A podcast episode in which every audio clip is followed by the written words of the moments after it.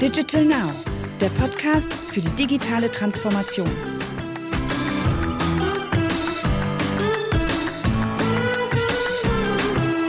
Herzlich willkommen zu einer neuen Episode unseres Valentic Podcast. Heute heißt es Think Data. Dazu haben sich die beiden Datenspezialisten Julie Schulz und Marcel Beckmann zu Nadine Dörfleins virtuelle Studio begeben. Es geht darum, wie Unternehmen das Potenzial von Daten ausschöpfen können und wie man Licht in den eigenen Datendschungel bringen kann. Die beiden erklären, warum Unternehmen mit einer dedizierten Datenstrategie neuen Compliance-Situationen meist gelassen begegnen können. Und auch die Wichtigkeit der Datenqualität ist ein Thema. Denn Analysen, die auf unsauberen Daten beruhen, täuschen Präzision nur vor. Oder etwas plakativer, ich zitiere, Garbage in, Garbage out. Aber jetzt greife ich vorweg. Lassen wir die drei selbst zu Wort kommen. Hi Joe, hi Marcel, schön, dass ihr da seid und danke, dass ihr euch die Zeit nehmt, mit mir über Data Strategy und Data Management zu sprechen. Ju, du bist Lead Consultant bei der Intagia Management Beratung und unsere Expertin im Bereich Datenstrategie und Datenmanagement. Bitte erklär uns doch mal, warum Daten für Unternehmen eine so große Bedeutung haben und was Datenstrategie und Datenmanagement in diesem Kontext bedeutet. Hallo Nadine, erstmal herzlichen Dank, dass ich heute dabei sein darf äh, bei diesem spannenden Thema. Und um auf deine Frage einzugehen, welche Bedeutung ähm, Daten für Unternehmen haben, ich denke, dass es äh, klar ist, dass im Zuge der Digitalisierung, die ja auch in aller Munde ist, die unternehmerische Wertschöpfung durch Daten massiv an Bedeutung gewonnen hat. Und dementsprechend ist der effiziente Umgang mit Daten aller Art, also egal ob das jetzt strukturierte, halbstrukturierte, unstrukturierte Daten sind, äh, gehören natürlich in der heutigen Geschäftswelt zu den kritischen Kompetenzen für ein Unternehmen, unabhängig von der Größe und der Branche. Das heißt, wir sehen drei Bereiche, in denen Daten zur Wertschöpfung beitragen können. Zum einen bessere Entscheidungen auf Basis von Fakten zu treffen und äh, zweitens auch operative Effizienzen im Unternehmen zu erhöhen und äh, zu allerletzt durch Daten auch neue Wege der Monetarisierung zu finden. So, um diese Wertschöpfungspotenziale auch zu realisieren und zu erreichen, bedarf es natürlich grundsätzlich einer soliden Datenstrategie als auch einem effizienten Datenmanagement für die Umsetzung. Und ähm, jetzt werden sich vielleicht einige Hörer fragen, was wir denn unter einer Datenstrategie oder einem Datenmanagement verstehen. Grundsätzlich ist es so, dass unter einer Datenstrategie wir einen zielgerichteten Plan verstehen, der das Unternehmen dabei unterstützt, das Potenzial von vorhandenen, aber auch von zukünftigen Daten auszunutzen. Und das Datenmanagement als Disziplin hilft hierbei, den Umgang mit den Daten und natürlich auch das Wie für die bestmögliche Umsetzung der Datenstrategie zu konkretisieren. Ähm, dementsprechend umfasst das Datenmanagement Aspekte wie zum Beispiel Data Governance, Datenqualitätsrichtlinien, aber auch Datenarchitekturen, Datenmodelle, Integrationskonzepte und so weiter. Da wird der Marcel sicherlich äh, noch einiges später zu erzählen. Okay, und äh, wie sieht die Umsetzung einer Data Strategy in einer optimalen Welt aus und welche konkreten Vorteile bieten sich Unternehmen durch ein Top-Datenmanagement? Im Idealzustand, wenn eine Datenstrategie und auch das Datenmanagement gut umgesetzt wurde oder wird, können in der Regel die Datenkonsumenten, also das sind die, all diejenigen, die auf die Daten zugreifen, über eine harmonisierte System- und Datenlandschaft auf qualitativ hochwertige Daten zugreifen. Warum brauchen wir das? Um entsprechend natürlich gute Analysen betreiben zu können, um dann tatsächlich auch auf Basis dieser Auswertungen, Analysen und guten Daten entsprechend die besagten guten Entscheidungen auch treffen zu können. Ein weiterer Vorteil ist, dass die Qualitäten der Daten sichergestellt wird, weil eben klare Datenqualitätsrichtlinien etabliert wurden und die Daten im Prinzip auch in ihrem Lebenszyklus entsprechende Schritte und äh, Wege gegangen sind, um diese Qualität auch zu erreichen. Ein weiterer Vorteil ist dann natürlich auch ein klares Berechtigungsmanagement, also ein geregelter Zugriff auf die Daten, äh, die im Unternehmen eingesetzt werden und ähm, zu allerletzt ist es natürlich so, dass die Datensilos, die ja in vielen Unternehmen vorzufinden sind, reduziert werden und äh, im Idealfall der Vergangenheit angehören. Marcel, du bist Principal Consultant und Solutions Architect im Bereich Data Analytics bei der Business Analytics. Jetzt liegt es ja auf der Hand, dass Realität und Praxis nicht immer unbedingt deckungsgleich sind. Was sind denn konkret die Herausforderungen, denen Unternehmen im Bereich Datenmanagement gegenüberstehen?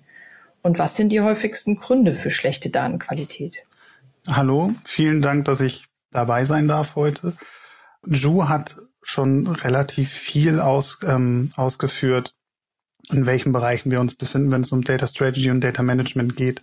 Und wie man eben schon gemerkt hat, ist es ein sehr großer und breiter Bereich. Und genau das ist das Problem von, von vielen Unternehmen, dass sie diesen großen Bereich haben und dort erstmal schauen müssen, wie kriegen wir dort Qualität, wie kriegen wir einen Standard hin. Diesen Standard ähm, ist eigentlich unser Butter- und Brotgeschäft, ähm, mit dem wir in Datenqualitäts- oder auch Datenmanagementprojekten dann unterwegs sind. Wir haben im Zuge der letzten Jahre uns einen Katalog dort aufgebaut mit zwölf verschiedenen Kriterien, mit denen wir dann dort arbeiten, um einfach eine Standortbestimmung herzustellen und auch die, die wirklichen Pain Points rauszuarbeiten, wo man loslegen kann. Weil das Problem, was Unternehmen gerade in dem Bereich haben, den Anfang zu finden. Und den Anfang findet man halt nur, wenn man wirklich weiß, wo man steht und nicht einfach jedes, jeden Bereich direkt ähm, bearbeiten möchte. Und dann hat man ganz viele verschiedene Aktionen und Teilprojekte laufen, aber es greift nicht ineinander. Und da haben wir gemerkt, wenn wir reinkommen, gerade auch im ähm, Zusammenspiel mit unseren Schwesterfirmen wie die Intagia, dass wir dort einfach erstmal helfen, die Leute zu setteln, zu sagen, wo sind wir jetzt und wo kann die Reise hingehen. Wichtig ist, glaube ich, da zu sagen, ähm, der Hauptpunkt auch, das ist auch einer unserer Kriterienpunkte, der jedes Mal mit hochkommt, ist, dass wir eine Philosophie für Daten entwickeln müssen in einem Unternehmen. Wie werden Daten gelebt? Wie möchte ich mit Daten arbeiten? Und davon leiten sich dann ganz viele andere und weitere Punkte ab, dass ich eine gewisse Kompetenz brauche bei den Mitarbeitenden, dass ich die Kollegen dann auch an der Stelle schulen muss, dass ich sagen muss, wie möchte ich mit Daten umgehen und auch eine ganz klare Ownership darstelle von diesen Themen, aber auch von den Daten. Und gerade die Ownership ist immer ein Thema, was wir festgestellt haben in den letzten Projekten. Es heißt immer, da ist einer, aber niemand kann sagen, wer es ist. Und das ist eigentlich immer so der Hauptpunkt, den wir als erstes feststellen, dass bei Unternehmen, die noch keine klare Strategie haben oder keine klare Richtung, wie sie gehen wollen, dass das so die offenen Punkte sind, wo wir dann auch immer meist mit als erstes dann einsteigen. Okay, das heißt, ähm, gehen wir mal davon aus, es ist ein Anfangspunkt gefunden worden, Ownership gibt es. Welche zentralen Bereiche müssen denn dann für die Erstellung und Realisierung einer Data Strategy beachtet werden? Und welche Voraussetzungen sollte ein Unternehmen denn zur Realisierung von der erfüllen? Die Bereiche, die wir grundsätzlich als wesentlich empfinden, sind einmal Leadership und Kultur. Dann natürlich die Technologien und Systeme, die Menschen, die Skills, das hat der Marcel vorhin auch kurz erwähnt, und äh, die Prozesse natürlich auch. Das heißt, wenn wir jetzt oben bei dem Leadership mal anfangen, also das, was wir in unserem Dimensionsmodell als Grundvoraussetzung auch äh, dargestellt haben und mit dem wir auch arbeiten, ist es super wichtig, dass die Führungsetage in Unternehmen einfach ein ganz klares Commitment auch zu einer Datenstrategie geben, weil der Weg, um wirklich diese genannten Wertschöpfungspotenziale, über die wir anfangs gesprochen haben, ähm, entsprechend wirklich ein langer Weg gemeistert werden muss. Also man braucht sehr viel Disziplin, man braucht einen langen Atem, um tatsächlich den Value der Daten auch schöpfen zu können. Ähm, Marcel, möchtest du noch was vielleicht zu den Technologien und Systemen sagen?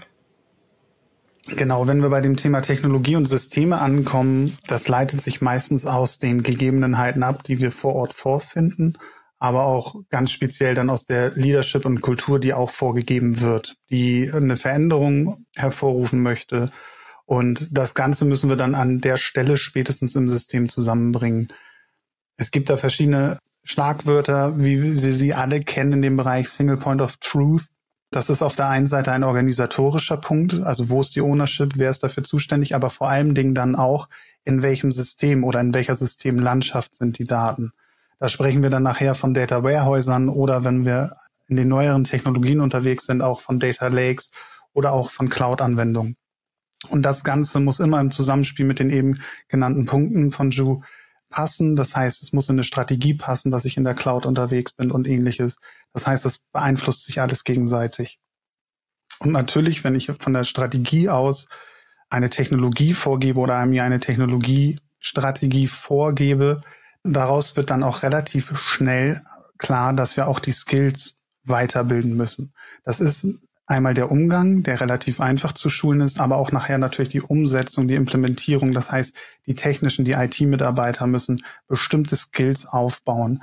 Eventuell muss man auch bestimmte Mitarbeiter aufbauen, dass man sagt, okay, wir brauchen jetzt andere Schwerpunkte oder wir können Kollegen dahin weiterhin ausbilden. Und das fängt, wie gesagt, bei der Technik an, aber geht dann halt auch weiter ähm, zu den Fachbereichen, dass sie damit leben und auch leben lernen und ich glaube, Judah, dazu kannst du auch noch mal ganz gut was sagen. Genau, also ähm, unter anderem modellieren wir dann entsprechend natürlich auch oftmals äh, Prozesse mit den Fachbereichen, also wenn es dann auch Richtung ähm, Datenflüssen und so weiter geht. Und ähm, ich ich glaube, Marketing ist so ein Fachbereich, da ist es sehr prominent, wenn man über die Skills und auch ähm, die Fähigkeiten, Kompetenzen, die heutzutage zum Beispiel im Fachbereich Marketing mit sich bringen müssen, die sind ganz andere, als sie früher gewesen sind. Weil gerade im Marketing sehen wir schon natürlich auch, dass gewisse ähm, Datenstrategie oder Datenmanagementkonzepte relativ weit vorangeschritten sein können. Das heißt, der ähm, moderne Marketier ist tatsächlich sehr daten- und fast schon wie so ein Techie eigentlich unterwegs.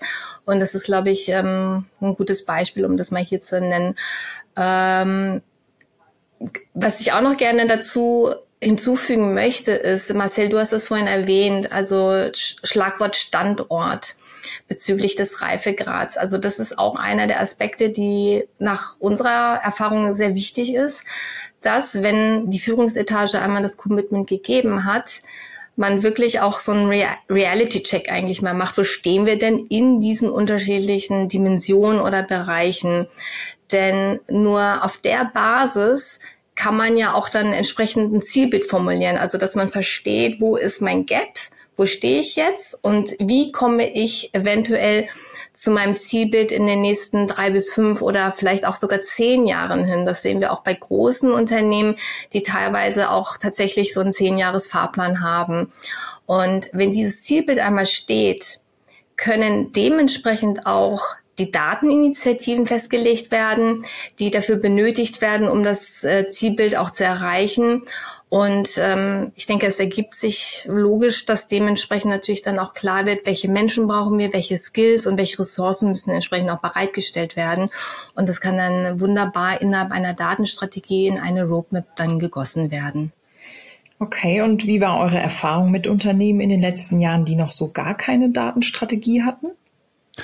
Also ich glaube, da kann sich jeder so ein bisschen äh, daran erinnern, wie die Historie war in den letzten Jahren bezüglich Nachrichten und Datenschutz. Was ich relativ häufig kennenlernen durfte, ist, dass Unternehmen uns mehr oder weniger verzweifelt, aber doch leicht aufgeregt angerufen haben, als das Thema DSGVO aufkam. DSGVO, ganz klares Compliance-Thema, ähm, aber da kommen auch die ganzen anderen Punkte, die wir vorhin gesagt haben, bezüglich einer Datenstrategie zu tragen wer darf auf Daten zugreifen, wo sind die Daten, wie handhabe ich sie.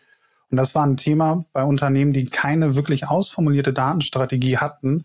Bei denen war es wirklich brennend da. Es, die DSGVO kam vor ein paar Jahren, wurde beschlossen, es hat alles ignoriert und irgendwann wurde sie live geschaltet. Und da brauchte man es auf einmal.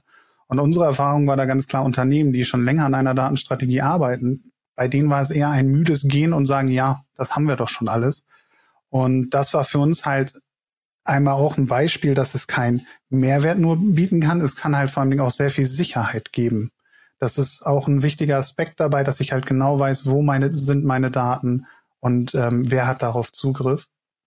Und das war ein positiver Effekt, wo wir wirklich gesehen haben, die Unternehmen, die vorausgedacht haben, die eine Datenstrategie schon vor fünf Jahren angefangen haben zu arbeiten, die ist nicht perfekt.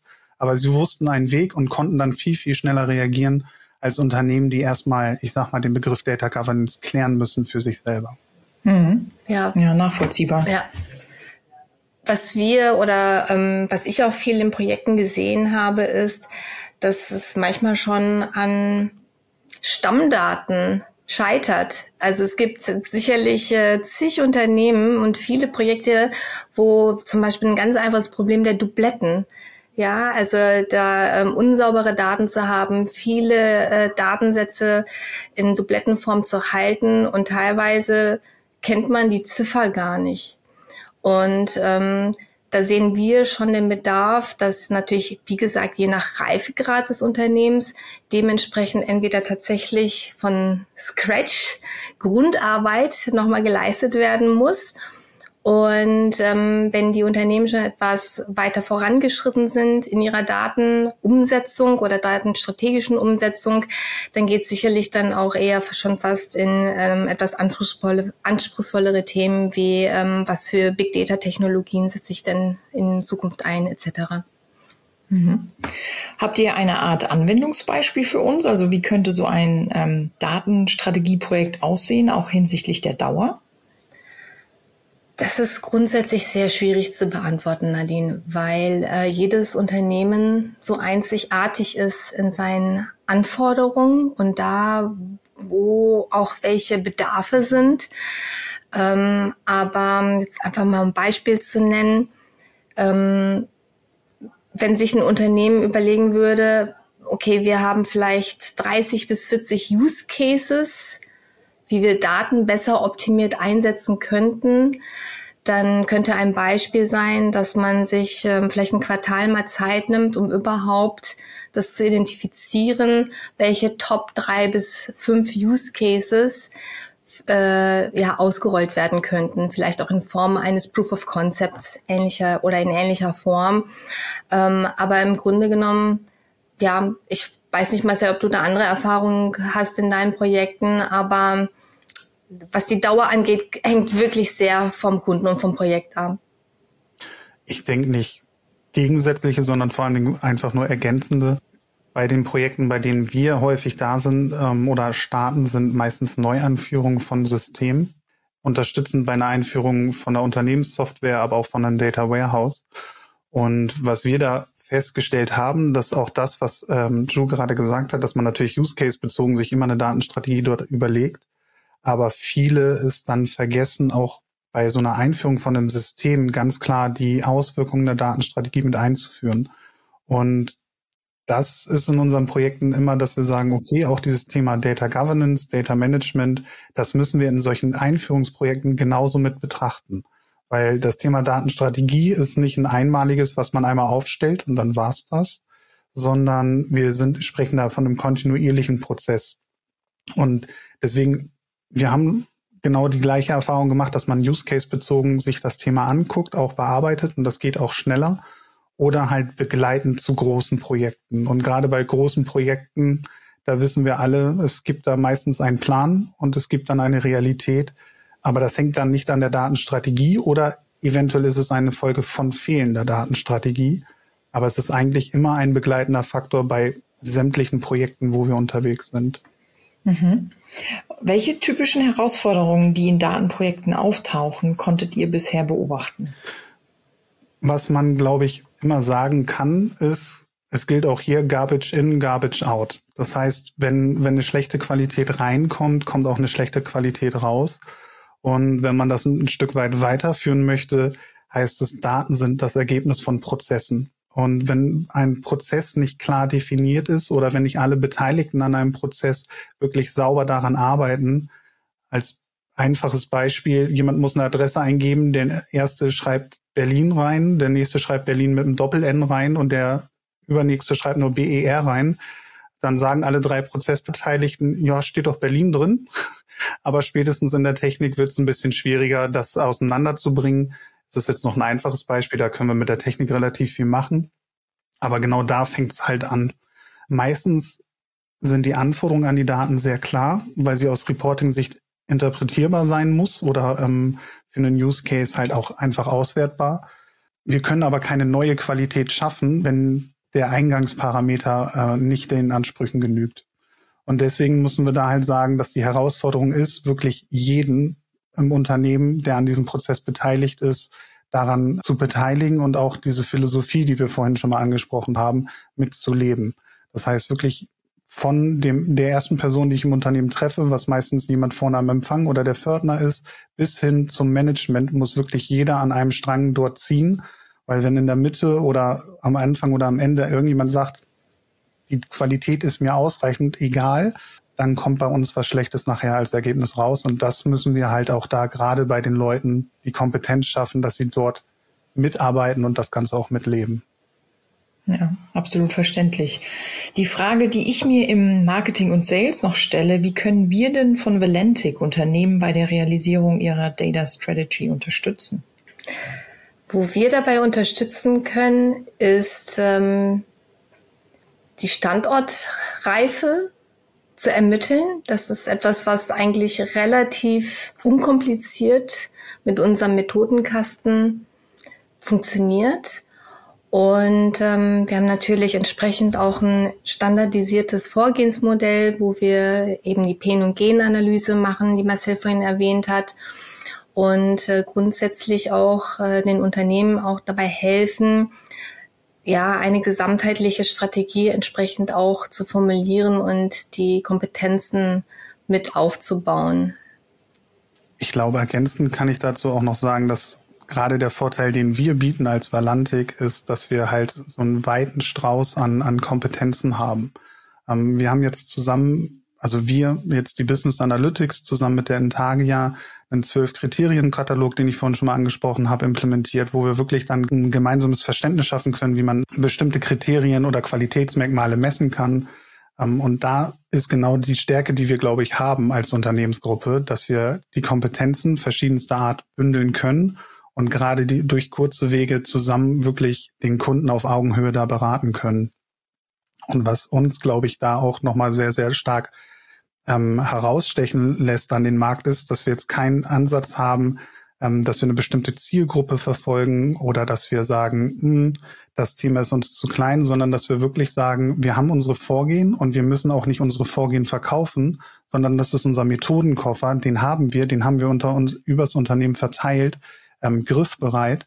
Und wenn eine Anfrage kommt, versuchen wir dann nicht irgendwie einfach etwas zu verkaufen, sondern wir schauen, dass wir wirklich dann mit ergänzenden Ressourcen aus der Unternehmensgruppe auf den Kunden zugehen können und ihnen an der Stelle wirklich das liefern können, was er wirklich braucht und nicht irgendein Produkt, was dann schön ist auf der Homepage, sondern wirklich, dass eine Strategie und auch nachher eine Datenqualität äh, rauskommt, mit denen alle zufrieden sind. Ja, und ich glaube nochmal ergänzend, ähm, das, was uns als Valantik äh, auch ausmacht, ist, dass wir schon sehr spezialisiert auf den deutschen Mittelstand sind. Ähm, das heißt, wir sind in unseren Ansätzen auch nicht zu überdimensioniert, wie es vielleicht bei den sehr großen Beratungsunternehmen vorzufinden ist, die sicherlich ähm, wirklich ein massives äh, End-to-End-Delivery auch liefern können.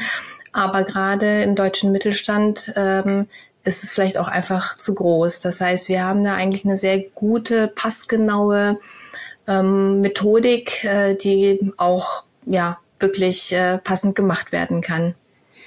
Tolle Insights. Vielen Dank, liebe Ju und lieber Marcel, dass ihr mit uns gemeinsam die Hürde des Themas Data Strategy und Data Management genommen habt und uns das Thema näher gebracht habt. Und falls Sie, liebe Zuhörerinnen und Zuhörer, Fragen haben oder uns bereits eine konkrete Anfrage senden möchten, dann tun Sie das gerne an podcast.muc.valentic.com. Vielen Dank fürs Zuhören und bis zum nächsten Mal.